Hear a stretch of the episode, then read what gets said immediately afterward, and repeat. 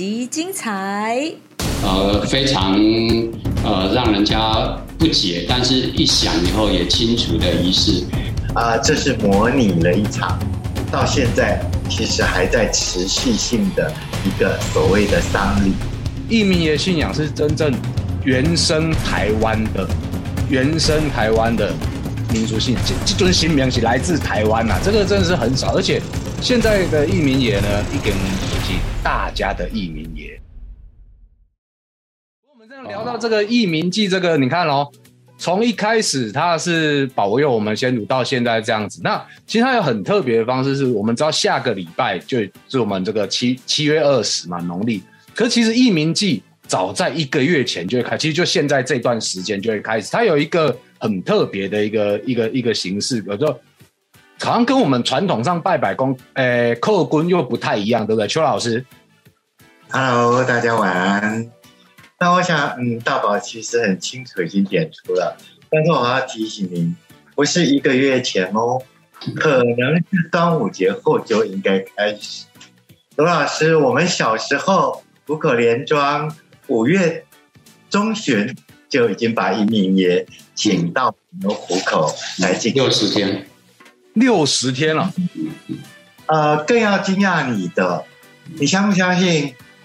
竹东人一年三百六十五天都在奉饭奉饭嘛。呀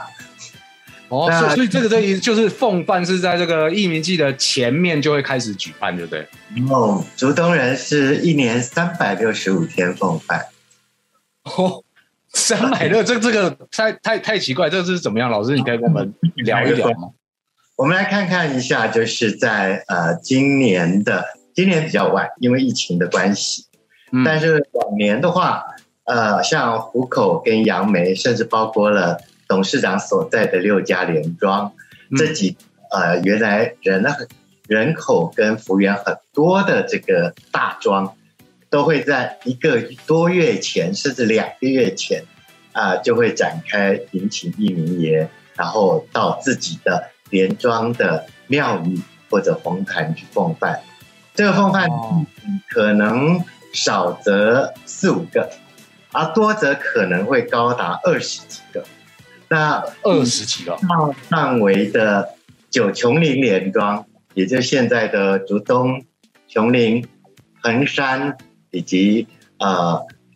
坚石、五峰这些乡镇，他们据说最高纪录有二十三个奉办地点，然后每天的中午或者晚上，大家就把今天客气的话是把今天要吃的午饭跟晚饭带到义民爷前面，请义民爷吃饭。那画面上现在大家看到没有？还还有用麦当劳奉饭的，时间的流变，年轻人吃的东西越来越多样化。然后，呃，二零一七年我终于看到了麦当劳。到了二零一八年，我们看看我们看到了什么？这连炸鸡都有了。答对了，其实披萨跟炸鸡，然后呃各种素食啊、都觉得是现在奉献给一名爷最好的食品。那老师，那这样这样子说起来，那到底奉饭这样子，因为我们比较常知道的是讲啊，传三仙树过来叩棍啊，那可是我们看到在义民记的这个义民信仰奉饭这件事情，居然有这么多不同的呃贡品。那奉饭它最原始，它在信仰中代表的意思是什么呢？呃，这件事情其实现在有一个很通行的说法，那呃认为是带着模拟或者重现当年，呃义民军归来旦食湖江以迎王师的这样的一个盛典。其实对于呃很多人而言，其实我们自己的想象是可能反而跟一个永恒的追悼是有关的。那呃，诚如刚刚董事长所说的，哦呃，出去担任这场义民军的有各个族群，也有各种身份的人，但是我们都可以想象当想象他们可能都是来到台湾没有多久的单身汉。那哦这样的话，一旦过世之后，谁去当一个他的好子孙呢？尤其他是为了这一场战争牺牲的，所以嗯谁要去把他的后事以及后事处理完毕之后，一个所谓的奉祀工作要去进行呢？那我们、嗯我自己个人的想象是，啊、这是模拟了一场到现在其实还在持续性的一个所谓的丧礼。丧礼大家都知道，在结束丧礼之后，对于呃自己的过往的亲人，事实上这段期间都还要定时的准备了他的三餐去奉祀。那我个人的看法类似如此。所以共犯其实就是说，我们想象一下啦，甘丹贡就是我们就是当年一民野的后勤部队，咱宽奔回家，因为他们守保卫家乡、保卫乡土很累，单猪本回家，让宽奔回家。我可以我可以插一句吗？哎，董事长您请说。这个奉饭一般的说法，就对祖先啊，那个崇敬啊，还是什么，呃，那个祖先过世也有这个仪式嘛，哈。对，但是呃义民军的所谓奉饭，要想到挑担，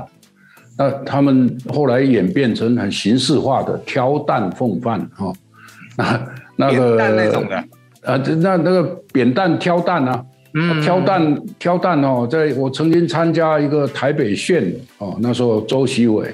哦，他挑着一些金子在那里晃啊晃的，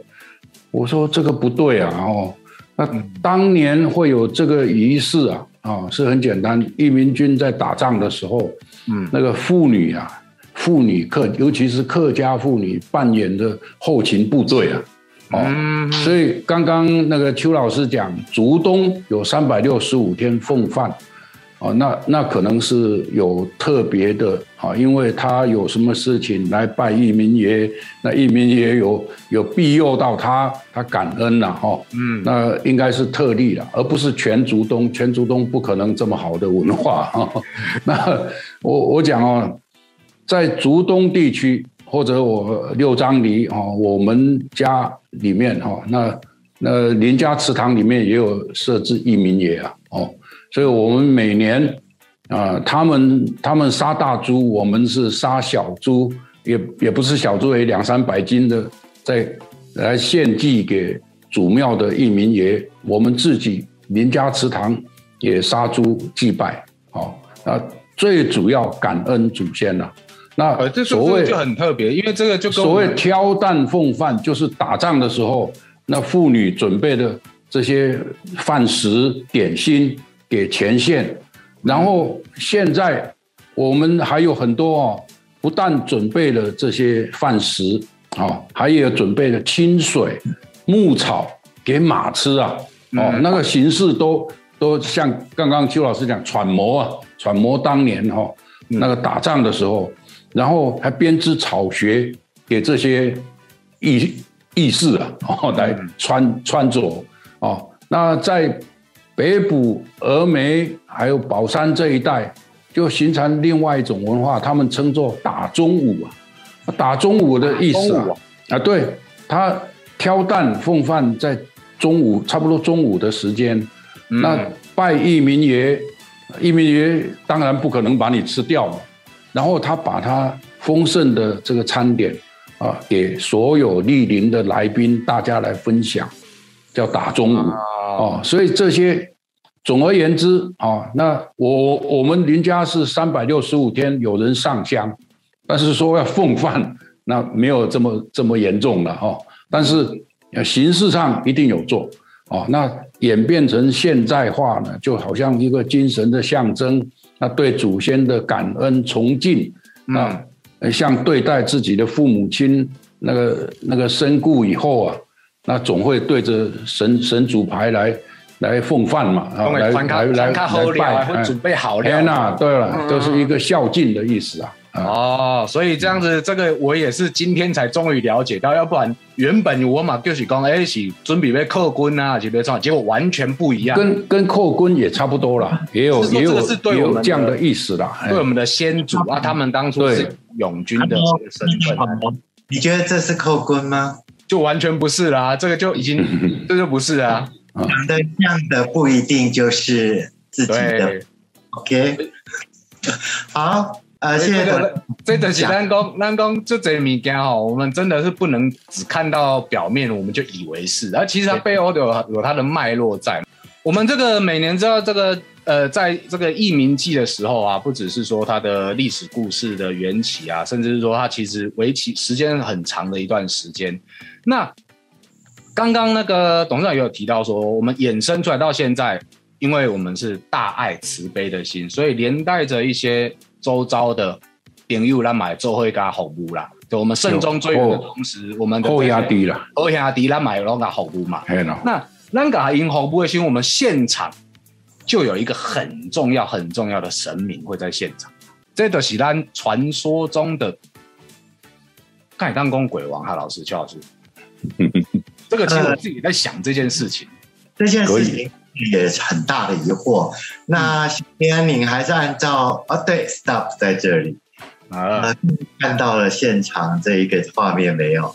好，小平，请您从前面一配曲开始，慢慢的，我们来看这一个呃一名祭典全部的很快的跑一遍的流程。从前好。啊、这是一名庙啊、到当天会转变成一个佛教的一个场地，然后经过点燃了斗灯，然后到了呃十八号的是呃对不起十八十八号的傍晚，然后我们就发现呃开始要进行一场是这是叫做大事开光，大士爷的开光，哎，大士爷来了。哦在，开光之后，到了隔天，其实就有一整个流程的一个过程。那呃，我们先整个很快的跑这个过程，跑完了之后，最后我觉得我们就请烈士老师来帮我们介绍，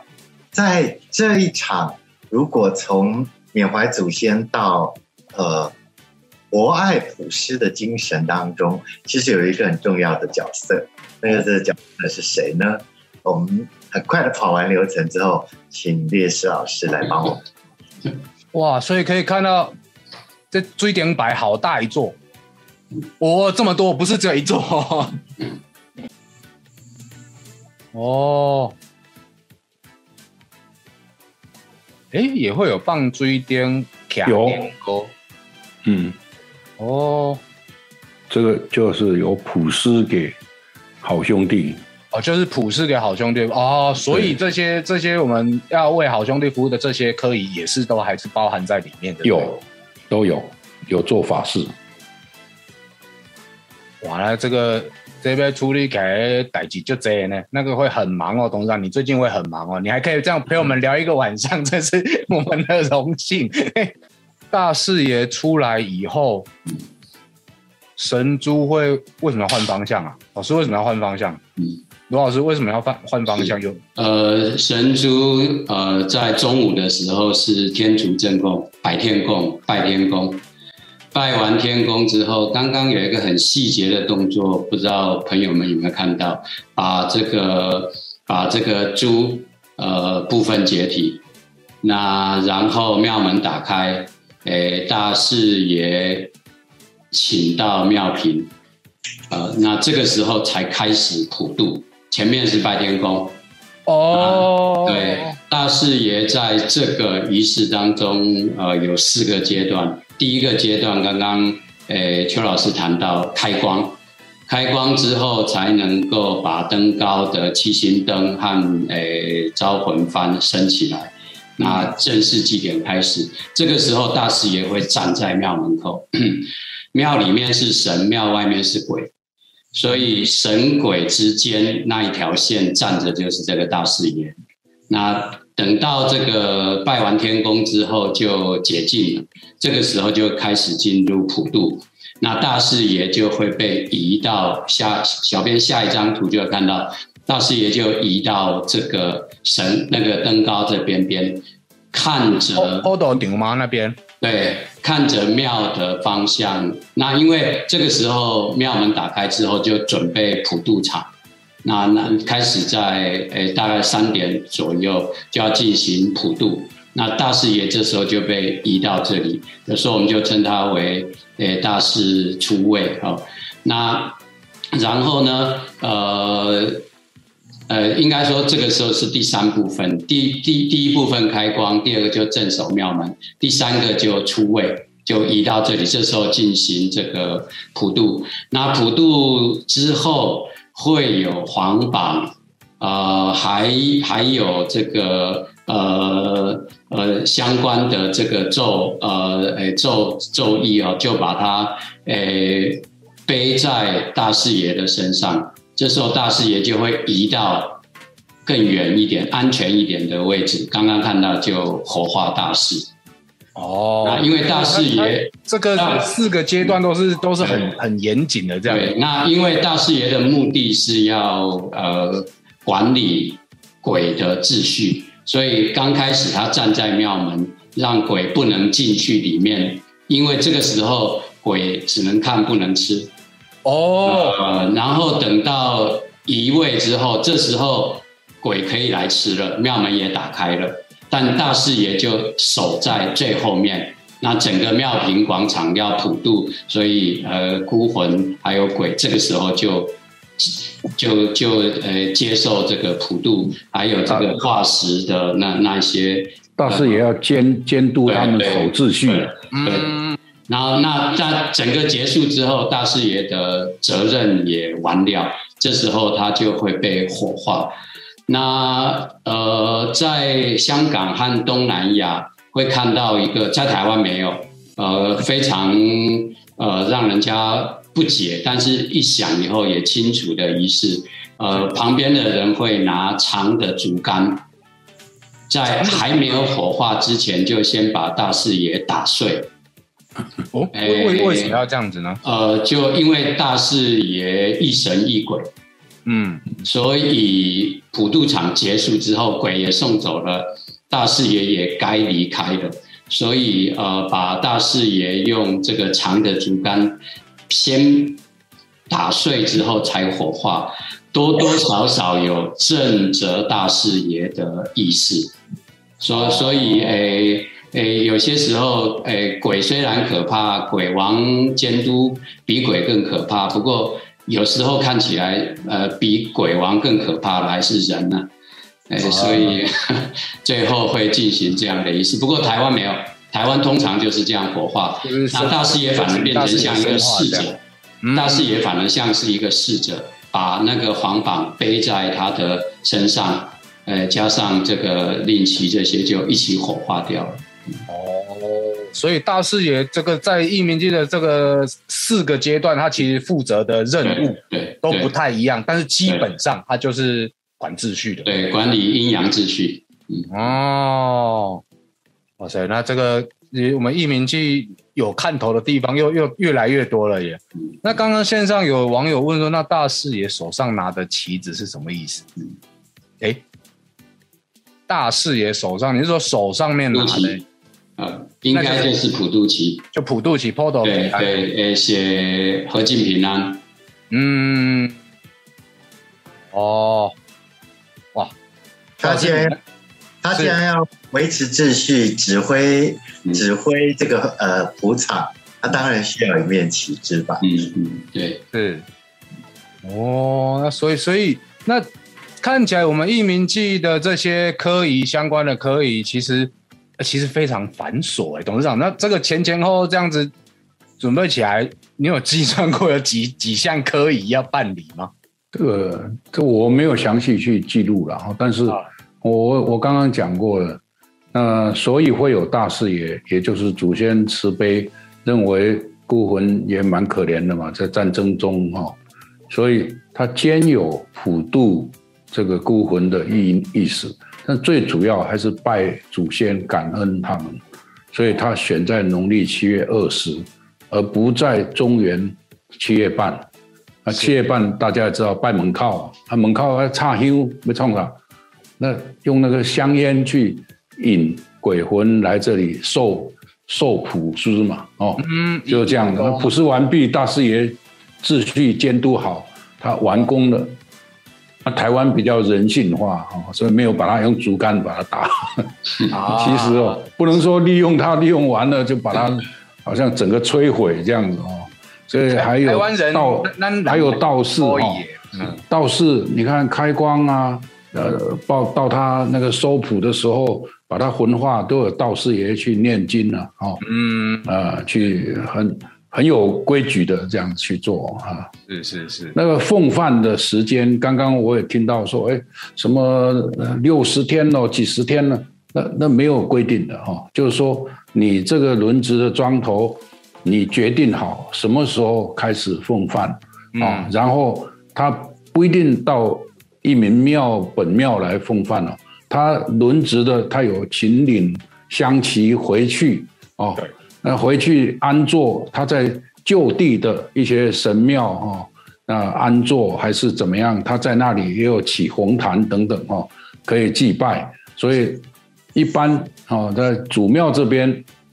他的神珠有有三十等以内会来嘛。以前已经延续了大概也也有将近百年这样的风俗了哦。然后那现代化的以前有什么歌舞团的表演呐、还有一些哇，那什么都有了哈。所以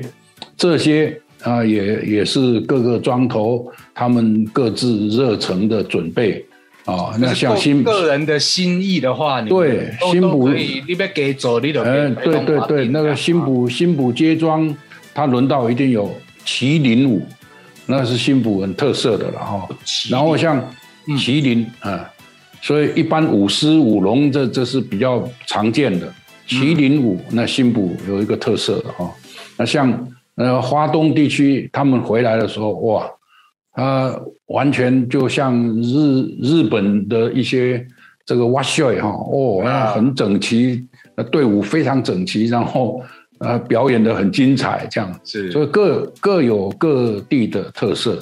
那他们如果要拜移民也好，他都把它最好的拿来呈现给大家，这样子。是啊，哎，你看老人你这样子看下来，你会发现整个义民爷的信仰跟这个义民祭发展到今天呐、已经不只是我们刚刚聊的那些，甚至刚刚董事长也聊到说，你国争可能有国争自己发展出来的物件。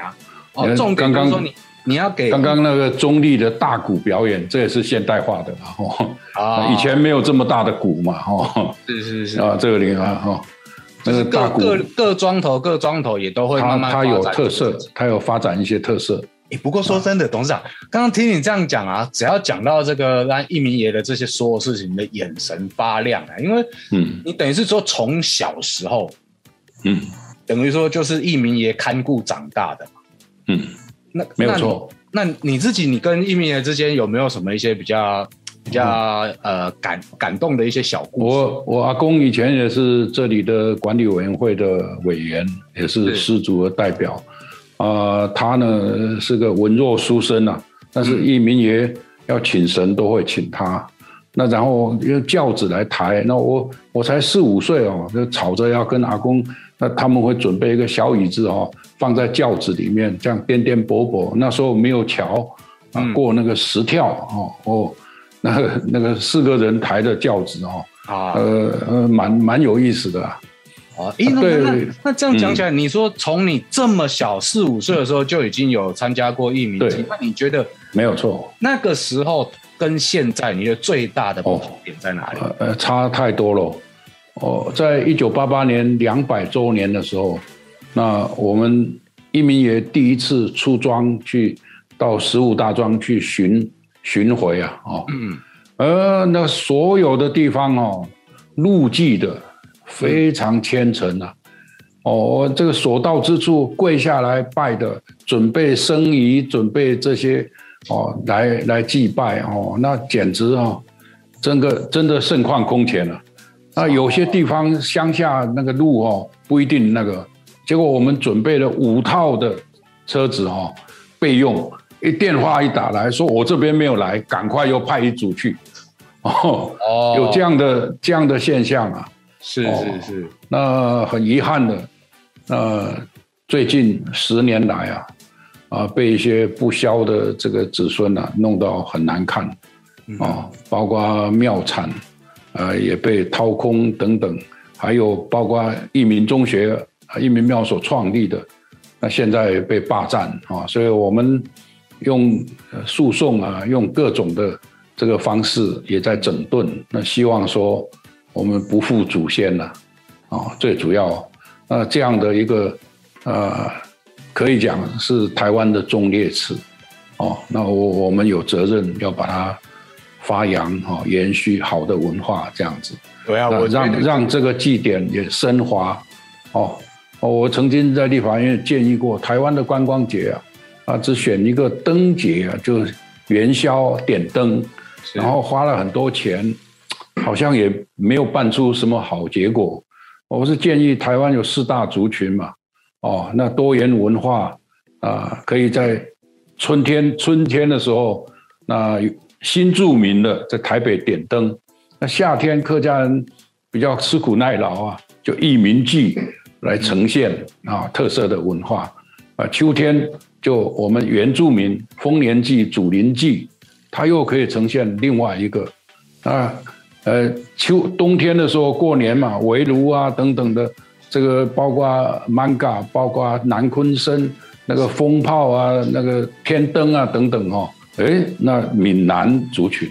这样子一年四季哈，这个以我的角度来，我是一定支持的，因为我这样就代表呢，我可以从一年从年头吃到年尾，你的那个老的那个假东西熊不不再吃了。这对观光休闲文化的传承一定有帮助，比日本的什么雪祭什么祭一定要更有意义啊！对啊，而且今天整个这样子聊下来呢，真的是我们对一明爷的信仰有更深一层的认识啊！哎，说真的，没有听到老师们跟董事长这样子分享，你很难去想象得到，义民爷信仰是真正原生台湾的、原生台湾的民族性，这这尊新名是来自台湾呐，这个真的是很少，而且。现在的义民爷呢，一根是大家的义民爷啊，在最近很多的剧啊、音乐等等等等等等，在一直都有去提到义民爷的这个故事的时候呢，我们也是在这个机会好好的来认识义民爷的前前后后了啊。那今天呢，也非常谢谢我们的林华林董事长，还有罗列斯罗老师，还有邱老师，跟我们一起分享了关于这么多。可能一般人，包含连我，可能都不太知道，原来义民爷是这么回事啊！啊，那大家如果说对于一些有疑问还不够了解了，也欢迎大家私讯给我们。谢谢大家，我们下周见。下一集内容更精彩，敬请期待下集《波豆辣泡丁》。喜欢我们可以到脸书、YouTube、IG 搜寻“宝岛神很大”，按赞订阅。就不会错过第一手资讯哦。